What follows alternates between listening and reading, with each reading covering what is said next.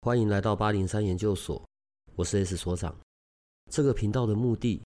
是要让正在神秘学上探索、找答案或者感到好奇的人，可以有个经过筛选、安全并且中立的参考，也许可以找到解答，也或者是获得状况的解决。欢迎你在这里和我们一起接触神秘学里有趣的人事物吧。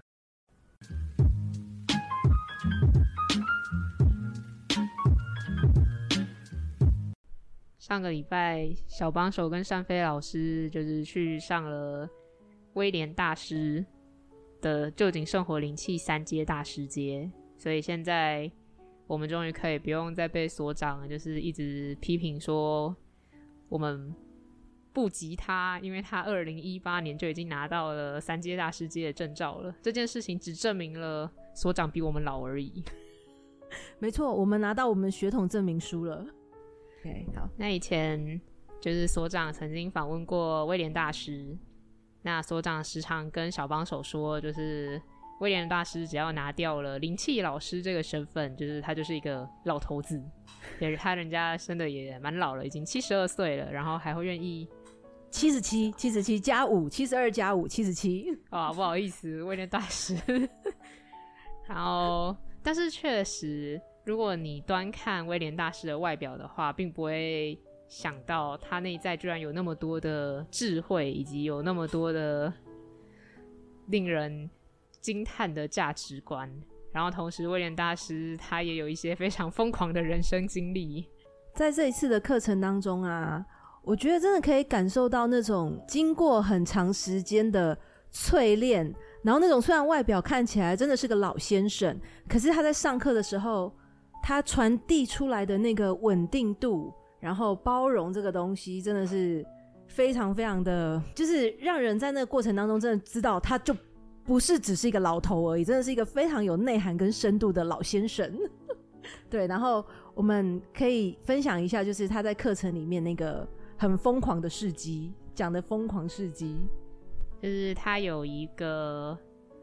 东西叫做世界和平网格。那它其实就是一个星轮的图案，然后再加上十二根水晶，然后它会在正中间再摆一颗就是水晶。然后，当然这个大家如果有兴趣的话，可以上就是 ICRT 的官网，它可以下载。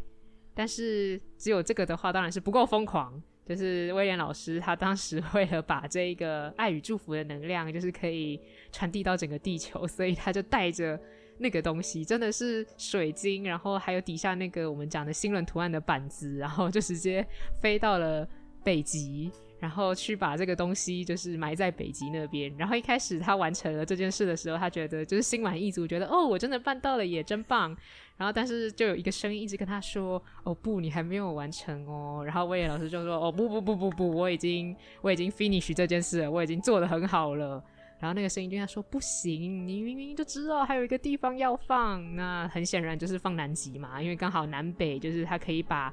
这个就是磁性线连接起来，所以就可以让这个能量更好的就是传达到整个地球。”然后反正老师那时候就分享了一些他在去北极跟去南极的这个过程，然后听了就觉得哇哦，太疯狂了吧！就是那个时候也不知道老师几岁了，然后居然还就是做那一种。需要去预约才能够去，因为北极、南极嘛，就不是那么简单可以到达的地方。就是你需要去特别申请才能够进去，然后还去搭那种狗狗做的雪橇，不是是狗狗做的雪橇，狗雪橇犬拉的雪橇，对。然后反正就是觉得哇，这也太疯狂了吧！就是他真的是为了，就是不是为了自己的利益，而是为了可能就是整个地球的人事物着想，所以他愿意去。大费周章的去完成这些事情，然后听了就会觉得很感动，但是也很疯狂。而且他中间好像有一度因为天候不佳，坐那个直升机在上面好像排盘旋了好几个小时，就是一直要找哪里可以落下去这样子。我觉得真的是哇，那个心脏真的要很大颗哎。当然，这一些疯狂的事迹，当然当故事听嘛，但是。我觉得真正会，就威廉大师真正会触动到人的，还是他在分享一些关于他在灵气的学习上的一些体悟，还有一些感想。因为其实讲难听一点啦，就是这些大师阶也好，然后或者是怎样的灵气也好，他们的这一些符号或者是守卫，就是如果你有心去查的话，其实网络上大部分都查得到。然后这些东西其实都不是最重要，就是在我们学习关于灵气或者是踏上自己的灵性道途的时候，这些可能学术性的东西、知识性的东西，当然他们有，你一定得知道，但是他们并不是你在这个方面真正需要去理解的东西。因为像威廉大师，他其实有讲到，就是他有讲一个东西，非常的触动我，他是在讲关于。所有层面成功的价值观，那我觉得其实大部分人听到关于成功这两个字，可能心里想的都会是，就是哦，我赚了很多钱，然后我可能有个漂亮老婆、帅气老公，然后有些听话的小孩，这样子，就是一些比较世俗的看法。但是在这个部分，老师提到的是两件事情，就是他提到的第一个是信任，然后第二个是谦虚。那当然，可能大家听了会觉得信任跟谦虚就是我们从小听到大嘛，就是已经听烂了，有什么好就是特别拿出来讲的。但是老师有特别提到，就是这个信任，它其实关于我相信，就是有神性的自我，或者是我相信有一个更高的力量，就是它可以指导我们，然后我们可以将我们的一些可能信念或者是一些想要完成的事情，就是托付给他们。就是当我们有这个信念的力量之后，就是在随着时间的累积，然后时间往前推进之后，这一种我们可以慢慢的去累积我们的经验，然后因为有了经验的加持，所以我们的信任就会变得更深厚。然后另外一个就是关于谦虚，他的谦虚在讲的是我愿不愿意去往我自己的内部去检视，然后我可以去。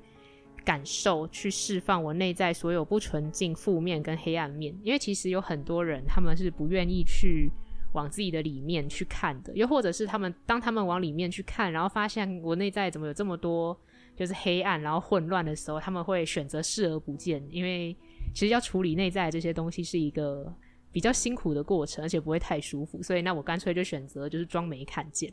但是他说的是，我要保持谦虚，就是我可以让我自己去看到这些东西，然后让光可以真正的进到我的里面。如果我们在生命中就是遇到了一些人或一些事，我们不喜欢、我们讨厌的时候，我们是不是也可以就是让这个感受就是流过去，而不会一直就是可能卡在我们的里面？然后明明这一件事情或这个人，我们相遇或者发生的时间都已经是好几十年前了的时候。我们现在想起来还是会觉得哦，不行，我好讨厌他，然后就激起我们的很多愤怒啊，然后一些非常负面的情绪。他其实在讲的是这个部分。那我觉得这是非常触动我的。虽然我很想跟大家分享就是我点化时候的体验，但是不好意思，我睡着了，所以我只好就是跟大家分享我第二有体验的东西，就是关于这两个东西，这两件事情，因为其实。这些思想类的东西，我觉得那才是我们真正可以，不要说传达给后世啊，至少我们可以传递给我们身边的人，让他们知道，就是他们可能在遇到这些事情，遇到一些不顺的事情，或者是当他们有在自己的灵性道途上感到恐惧的时候，我们可以给他们的建议，或者是当他们真的能够从我们身上看到，哦，我们真的有落实这两件事的时候，他们也能够去被支持，或者是能够去。被我们有一些正面的影响，我觉得那才是真正重要的事情。不要担心点化睡着，因为很多人都睡着。我听到超多此起彼落的打呼声。觉得除了谦虚，就是在这个部分之外啊，我在这些呃，我在威廉老师身上也看到了另外一个谦虚的态度，就是很多事情他不会给我们一个很绝对的限制跟答案。然后他也不会说什么事情一定就非得必须要怎么样。他说很多东西都是取决于自由意志，然后包括说很多时候他也是一直在祈请，然后听从其他的指引，然后往后面走去。我觉得是很。很多大师他们身上都会有呈现一个这样子的状态，就是不会以现在自己懂的东西自满，而是会再去更精进，然后给大家更多的空间，然后尊重每个人的自由体验。我觉得这是一个非常非常棒的状态。对，因为我们在点化或者是一些冥想的时候，大家看到的画面或者是感受到的东西都不一样。那有一些学生，他们可能就会问威廉老师说：“哦，我刚刚可能看到了一些画面，或者是听到一些声音，有一些感受，那他可能代表什么什么意思吗？”那这个时候，威廉老师都会回答他们说：“我不知道。”但是他并不是就是想要推卸，或者是不想要回答这个问题，而是因为我觉得就是。台湾人可能亚洲人都很听从老师说的话，就是他们会把老师说的答案当作唯一解，就算他们自己其实可能有一些不一样的想法或者是感受，他们也都会把这些自己的东西踢到一边，然后觉得哦，老师说的一定是对的。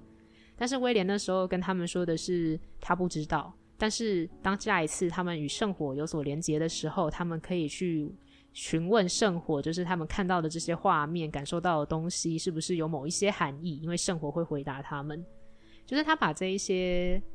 选择权、决定权，就是交回去给学生的手中，而不是就是由一个作为老师的人来直接断定说学生感受到的、听到的、看到的就一定是怎样怎样。我觉得这一件事情也是非常的能够体现，就是威廉老师的价值观跟他的一些思想。包括说，像我们在分享的时候，所有的一切，就是不管你讲的是什么光怪陆离呀，或什么很奇特的体验，然后是给你的回应都是老师给每个人的回应都是非常平和、非常 open 的，就是哦，每个人的体验都是特别的，不会有任何的评价跟标签。对，老师非常的鼓励大家就是分享，但是如果就是有些人可能会觉得这个东西很私密，他不想分享的话，老师也觉得就是没有关系，因为他就是讲了嘛，自由意志，就是要不要分享是我们的自由意志。那如果你愿意分享就很好，如果你不愿意分享也完全没有问题。然后基本上他对每一个人的分享都是觉得很棒很好，就是只要你愿意讲出来。就很棒，很好，就是不论你对，对，不论你可能分享的东西有多么的神奇、光怪陆离，然后让人无法想象，他都会觉得就是哦，很棒啊，很好啊，那就是你自己独一无二的体验，所以一切都非常的赞。嗯，对，我可以分享一下我自己的体验啦，就是在我呃，因为我是重新在上一二阶嘛，就再上一次。那我自己在第一天上课的时候，老师有带一个就是疗愈的进行那。在那个过程里面，我觉得非常非常特别的是，我在那个状态里，我好像回到了我妈妈的子宫，因为我们家是三个女生，然后你知道东方的家庭啊，就是会很想要有生男生。在我出生的时候，其实是有过那种性别的创伤。我发现，在那个点化的那个呃，就是在那个疗愈的过程里面，我完全重新的感受了。父母亲，即便我不是男生，但是他们在怀孕的时候对我有的那个爱，然后我觉得这就是在在这个里面，你永远不知道你会体验到什么，总是会让你感受到非常的惊奇。因为我本来还想说，我在那个那个要做疗愈之前，我还想说，呃，我等一下不知道会是经历什么啊，可能又看到很多光啊，无为不为的，可是我没有想到他是带我。重新回到我妈妈子宫里面，然后去改变我那个出生的创伤，我觉得这是我非常感动。我跟你讲，我第一天呐、第一天我真是哭到不行。第一天所有的 每个过程，我都哭到不行，我哭到我整个衣服的领口都湿掉了。然后我想说，我居然忘记带卫生纸，你知道吗？我就整个哭到我的领口都是湿的。然后从第二天开始，我就想我卫生纸一定要放在旁边，因为我可能不知道什么时候又哭了。结果。我从第二天、第三天、第四天我都没有哭，然后最后一天又开始大哭、爆哭，所以我觉得真的是他完全跟你脑袋中的安排是不一样的。那我也想要分享，因为我是我没有崇尚就是一二阶，所以我是从三阶大师阶第一天开始，然后那个时候我们有一个叫做圣火疗愈体验，那它其实是一个。它前面会有一个部分是会先让你去列出你想要解决的问题，只能一个。因为那时候我们好像有同学问说，就是我们可不可以列很多个？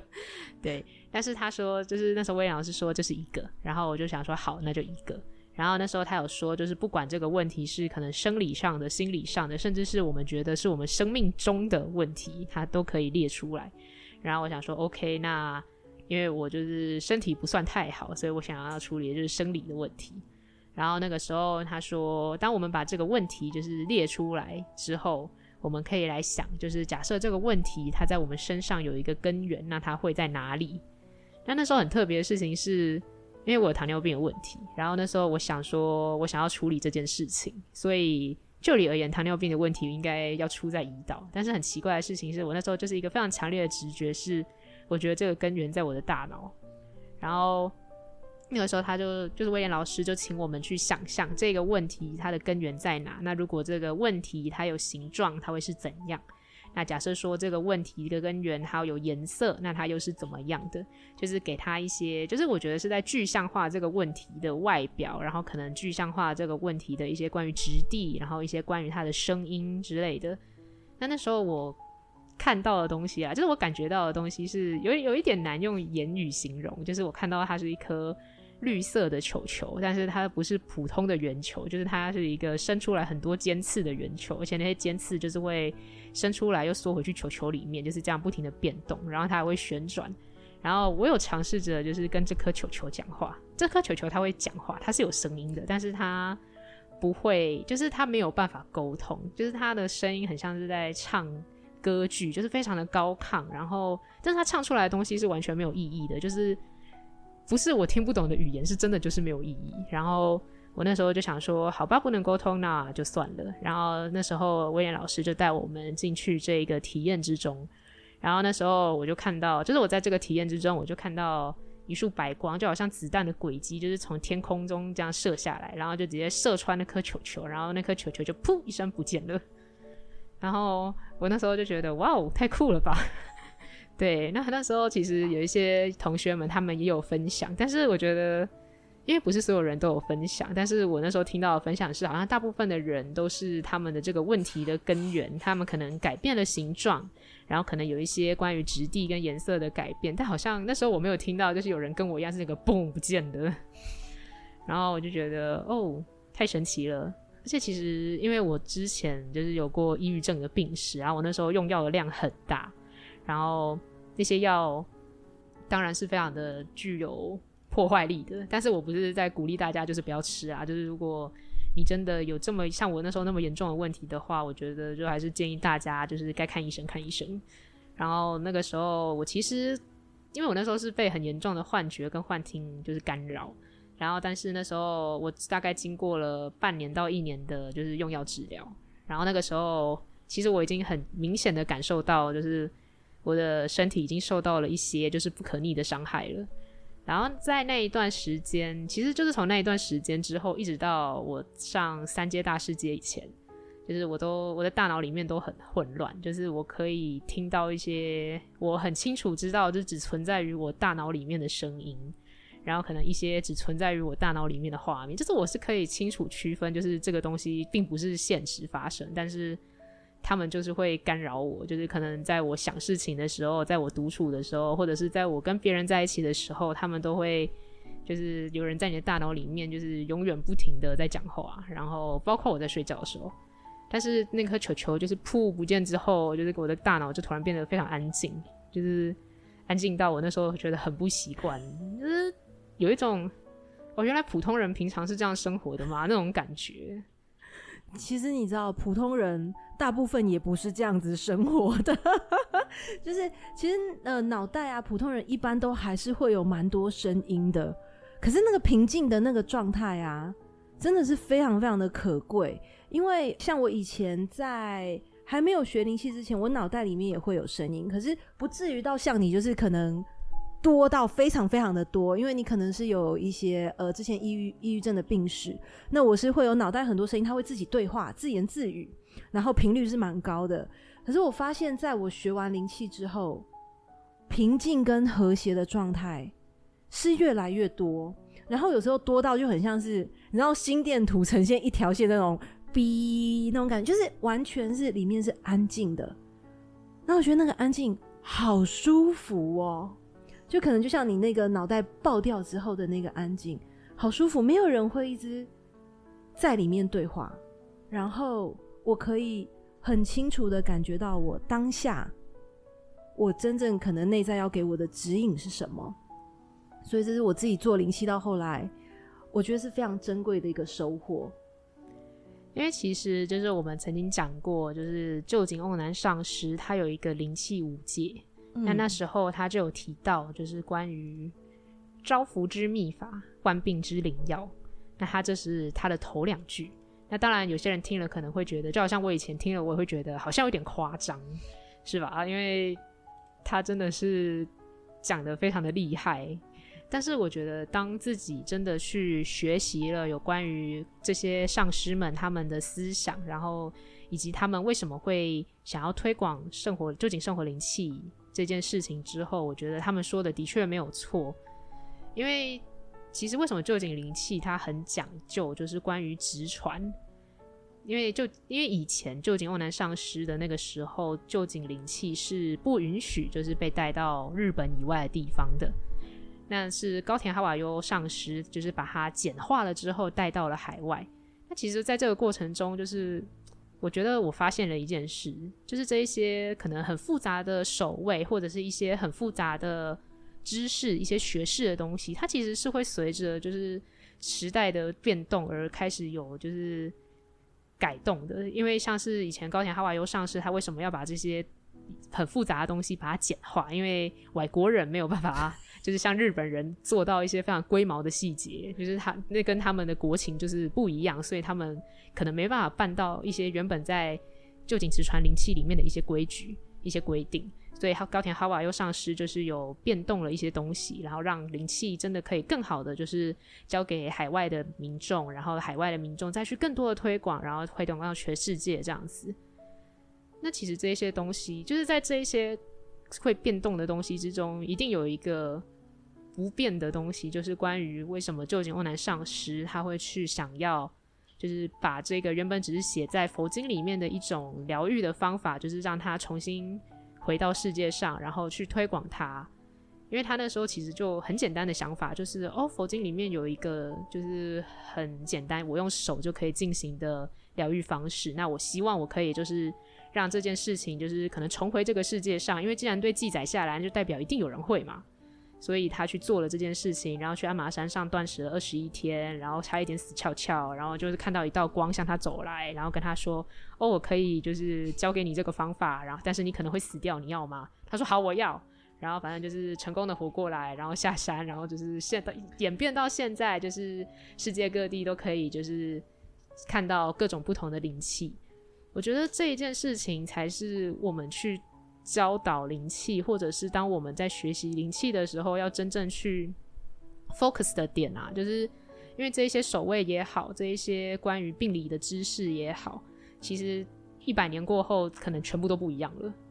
但是如果说在这一百年、两百年、三百年后，就是地球还在，人类也都还活着的话，如果有真的有某一个东西是永远不会变，我觉得就是关于这个思想还有这个精神。嗯，对，我真的觉得思想跟精神的部分啊。是我们在上灵气课当中，反而是最重要要去重视的部分。因为说真的，就像你说的，手位跟符号，其实它真的就是网络上真的也都找得到，都看得到这些资料。可是这些思想、这些价值的东西，是我们在。老师分享的时候，我们可以从老师身上学到，包括像呃威廉老师上课也有分享灵气五戒，然后还有所长上课也都有讲到灵气五戒。那真的很重要，就是要传递这个信念。就像我们一定不知道说，为什么臼井瓮男要把他臼井瓮男先生大师要把它定位成心生安顿的一种方式，然后为什么这个会获获得幸福？可是，在我们一直在做的过程当中，你真的会感觉到那个幸福感。平常没有体验过幸福感，真的是会慢慢去体验到。像我很想分享，我之前呢、啊、有一次去做公益，大概几个月前，然后有一个婆婆，她吃安眠药，应该已经吃了二三十呃二三十年，然后就是在那种中部，有点像小乡镇。然后她的孩子每天就是呃出去工作，然后她就自己非常孤零零的在家里这样子。然后一开始我们跟她讲话的时候，她是重听的，就你跟她讲到，嗯、你跟她讲话都要哈阿伯安内你有听到不？这样子，然后他就是很死气沉沉的一个老人家。在我为他做服务的过程当中，我是提供了他灵气的服务，那我就帮他做了头部跟肩膀的一些疗愈。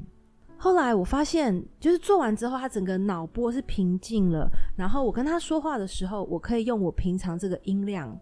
跟他讲话。然后我旁边的就是一起服务的志工就说：“哎、他本来刚刚要很大声呢，结果你现在这样讲，他听得到哦。其实，因为他脑袋里面很多繁杂跟很多很嘈杂的东西的那些脑波平静了。”他就可以非常平静的去听到我的声音，所以我觉得这也是灵气，它可以去协助一个人。当我们内在的声音干扰我们的东西越来越少的时候，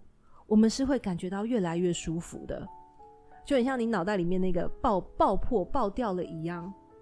当你得到那个平静的时候，这是现代人非常不容易会去体验到的一个品质。然后我在灵气的实践过程当中。我就是自己深深的体验到了这个，所以这是非常想跟大家分享的部分。嗯，那我觉得还有另外一个挺有趣的点是，因为所长曾经有讲过，就是当你上完一二阶之后，你要怎么样可能去感受一下，就是你是不是该上三阶大师阶了？就是你会发现，你好像就是帮别人施作灵气，或帮别帮自己施作灵气的时候，好像那个感觉不见了，因为我们。呃，就是在施帮别人施作或帮自己施作灵气的时候，其实多多少少会有一些感受。像我以前的话，我刚上完一二阶，我的感受就是我会很热，就是我热到自己会有 feel，然后会冒汗。但是前些阵子，就是我发现我好像开始没有这个感觉，就是我不会觉得热了，然后我也有一点就是感觉到，我有一点感觉就是我没感觉了。就是这听起来很奇怪，但是反正就是我感觉到我好像没感觉了。然后那时候我就在想，说我是不是因为那一段时间我比较偷懒啊，就是没有什么练习，也没在帮自己做或帮别人做。然后我想说，我是不是就是被灵气抛弃了？然后就是他不要我了，我很抱歉。就是我会认真练习，请你回来吧。但是那个时候，其实在上就是三阶大师阶的时候，威廉老师他有提到说，就是这个东西它是跟我们的自由意志有关，就是只要我们。希望他在，他就一定不会离开我们。那反过来讲，如果我们希望他离开我们，他也会离开我们。但是只要我们再希望他来，他就会来。然后我觉得这真的是很有趣的一件事情。然后另外就是，当我在课堂上就是为别人施作，就是在做这个练习的时候，我又有感觉了，就是我那个帮别人 做灵气的那个感觉又回来了。但是很有趣的事情是。我其实在这个过程中，我并没有感觉到热，就是我只有感觉到我手掌心很热，但是我其实身上其他部位都不热，可是我就在冒汗，就是我就在拼命喷汗这样子。而且我觉得很有趣的点是，当我在当那个就是被别人施作的人的时候，他们给我的回馈其实都一致，就是他们说我是一个很冷的人，就是不是冷酷的人，就是那种非常 cold 的寒性的人，因为我就是之前吃了很多药嘛，其实那些药。就是排不出去啊，因为我一天的，就是我一天吃进去的药的量已经远远超过我的身体有办法排出去的量了，所以我很冷。但是在那一段时间，我就有很明显的感受到，就是哦，我的身体真的有在排出一些我自己也觉得好冷的东西。对，所以我想要跟大家分享就是这个部分。那另外，如果就是有一些同学们，他们就是你们觉得我好像在帮别人施作灵气的时候也没感觉了，就是也不用太担心啦，因为。他是就是刚讲了嘛，自由意志，就是只要你希望他在，他就一定不会离开你，所以不用怕，他一定不会抛弃你的。对，因为基本基本上来讲的话呢，灵气的能量它就是一个爱跟祝福的能量，所以他永远不会抛弃任何一个人。只要我们有需要的时候，我们呼请他，他就会来到你的身边。对，所以你没有被抛弃，亲爱的。有，我有彻底的感受到了。那另外，我觉得一个很有趣的点是，我觉得这也是关于思想的一个部分，就是我们是不是真的能够用一个正确的态度去面对，可能我要帮别人做疗愈，或别人要疗愈我的时候的事情。因为在我们准备要进行，就是为别人施作灵气前，威廉会让我们去做一个祈祷，然后会让我们去感谢，就是即将获得的祝福还有疗愈。我觉得这一件事情是很重要的，就是我们去感谢即将要获得的东西，而不是我们获得后我们才去感谢说哦，感谢可能任何的超任何的超出人类的力量，然后让我有这个体验，而是在这件事情开始前，我们就已经先用一个感恩的态度去谢谢他说哦，你愿意。就是做这件事情，不管是对人、对事、对物，或者是对那些超出我们力量的存有，我觉得这是很重要的一个点啊。就是关于我们怎么样，其实我觉得这个也可以回归到就是灵气五界里面我们讲的心存感谢，然后待人亲切。我觉得这个是非常的，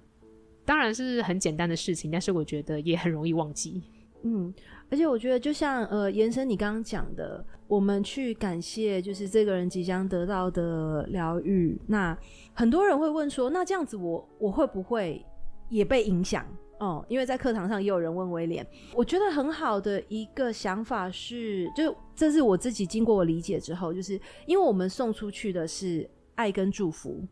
所以当你是给予爱跟祝福的时候，基本上我没有预设它的结果。我没有期望说这个东西进去，它就是一定要什么健步如飞，然后身强体壮。我就是很纯粹的，我是一个管道，我把这个宇宙的爱跟祝福我传递出去，传到他身上。那我根本就不需要去担心我会有其他的就是可能被感染啊或什么这些问题。就我觉得起心动念是很重要的。当我们把自己就是放在一个哦，我就是祝福你，其实不需要有这么多的担心跟恐惧的。对，我觉得这件事情其实就可以，就是又回推到我们前面比较讲的，就是关于信任的那个部分。因为其实我觉得很多人是不愿意信任自己，就是可能有疗愈别人或疗愈自己的能力的。因为像我们那一班，其实已经有非常多的同学，就是他已经是老师等级的了，就是他也有自己开课，然后他可能有一些接触别的领域的身心灵的东西，然后他在那方面是有成就的。但是，即使是到了这个阶段，到了他们那个阶段的时候，他们还是会觉得，就是自己是不是做错了，不够格，或者是他们会有点怀疑自己，就是哦，我假设说我现在想要开一堂新的课，那我真的做得到吗？就是关于我够不够信任自己，我能不能够就是完全的信任说，哦，对啊，我就是有这个能力，所以我要去做这件事情，根本就没有难度，就是我一定会做得到。然后同时我也信任，就是可能我的高我，然后一些神明、一些高等力量，他们一定会协助我，因为我正在走在就是正确的道路上。我觉得这一件事情，当然我们很难去真的确认说，哦，我现在真的是走在一个所谓正确的道路上吗？但是我觉得，当你有对自己有这种怀疑的时候，你也可以就是请圣火灵气，就是来指引你、引导你，然后又或者是任何你信任的神明、高等力量，我觉得他们都会很乐意协助你去帮助你清除你的恐惧，或者是让你去看清你眼前你可能觉得有点暧昧不清的道路。嗯，对啊，因为我觉得只要是人哦，都很难免。有时候总是会有一点自我怀疑的时候，但是只要我们是走在我们的道路上，灵性的道路上，神圣的道路上，那相信未来的一切丰盛，他们都会帮我们准备好的。去相信所有的一切，只要是我们往良善的出发点去做，然后给这个世界是一个祝福的话，我相信这一切丰盛，它是都准备在那里让我们去领受的。对吧？你有这种感觉吗？呃，你有看到你的丰盛了吗，亲爱的？我是还蛮满意现在的生活的吧，应该这样讲。嗯，对啊，因为我觉得在这一次啊，我在课程当中啊，我也感觉到我下一个丰盛在等我。因为啊，我在这一次课程当中，所有的点化过程都一直在告诉我说，你该放假了，去玩吧，去休息吧。所以我准备要出去玩喽，耶，各位。哦，我在点化的过程中，就是我刚刚有跟他跟大家分享，就是我每一次都睡着了。那所以，嗯、呃，我觉得在这一次的几天的课程里面，真的是一个非常非常棒的收获。那其实这一次上课，你知道最高兴的是谁吗？谁？就是所长。为什么？因为他多了两个小学妹吗？啊，对，当然一方面，当然一方面是因为他很为就是我们能有这样子的体验高兴，而且威廉大师也不常来台湾，然后所以也很荣幸，就是我们能够上到这一班。那当然还有另一个方面，就是他觉得哦，你现在终于拿到就是三阶大师阶的证照了，所以他以后的灵的那个灵气课程就可以比较不那么自己来了，就是我们终于可以真的派上点用场。对，他终于可以休息了，对不对？他的休息就是去到旁边抽烟而已，不是好不是好典范，大家不要学。OK，好。那这边就是想要先跟大家做一个小提醒，就是我们的集市方之后会改成，就是由前一天公布，就是隔天的，就是可能今天是十月十号，那我就会在十月十号的时候公布明天就是十月十一号的集市方。那最后就是我们八零三研究所的就近生活灵气一二阶，十一月跟十二月的时间都已经出来了，那大家有兴趣的话就可以上我们的 Light 看一下。那十一月的话，十一月跟十二月都有平日班和假日班，所以大家都可以参考一下。那那时候我们在定就是假日班日期的时候，还说要不要就是干脆定十二月三十一号，就是大家跟灵气一起跨年这样子。所以我们要在这边待到十二点，然后倒数完之后再回去嘛？就是啊，灵气跨年是吗？对，灵气跨年。好，那我们就一起发送幸福跟爱，这样祝福。没有，我觉得大家应该不太会希望在这边待到那么晚。对，我正在想说，大家会想要跟我们一起跨年吗？那今天就非常的感谢单飞老师，也非常感谢小帮手。对，然后也非常感谢就是威廉老师来台。对，真的感恩一切的发生，让我们一起呃迎向爱与喜悦与平静吧。大家拜拜，拜拜。如果这个频道的内容对你有些帮助，那我们还有一个不公开的脸书社团，不定期的会有影片、采访的直播或者线上活动的举办，每一天还会有奇门遁甲集市方的发布。你可以运用八零三研究所的官方 LINE@ 找到加入社团的入口。为了维持社团的品质，记得花一分钟完整的回答入社问题。里面也会有各个来节目的老师或者你需要的其他资讯。最后。提醒你可以按下订阅与五星好评，这样你就不会错过每一集的最新内容喽。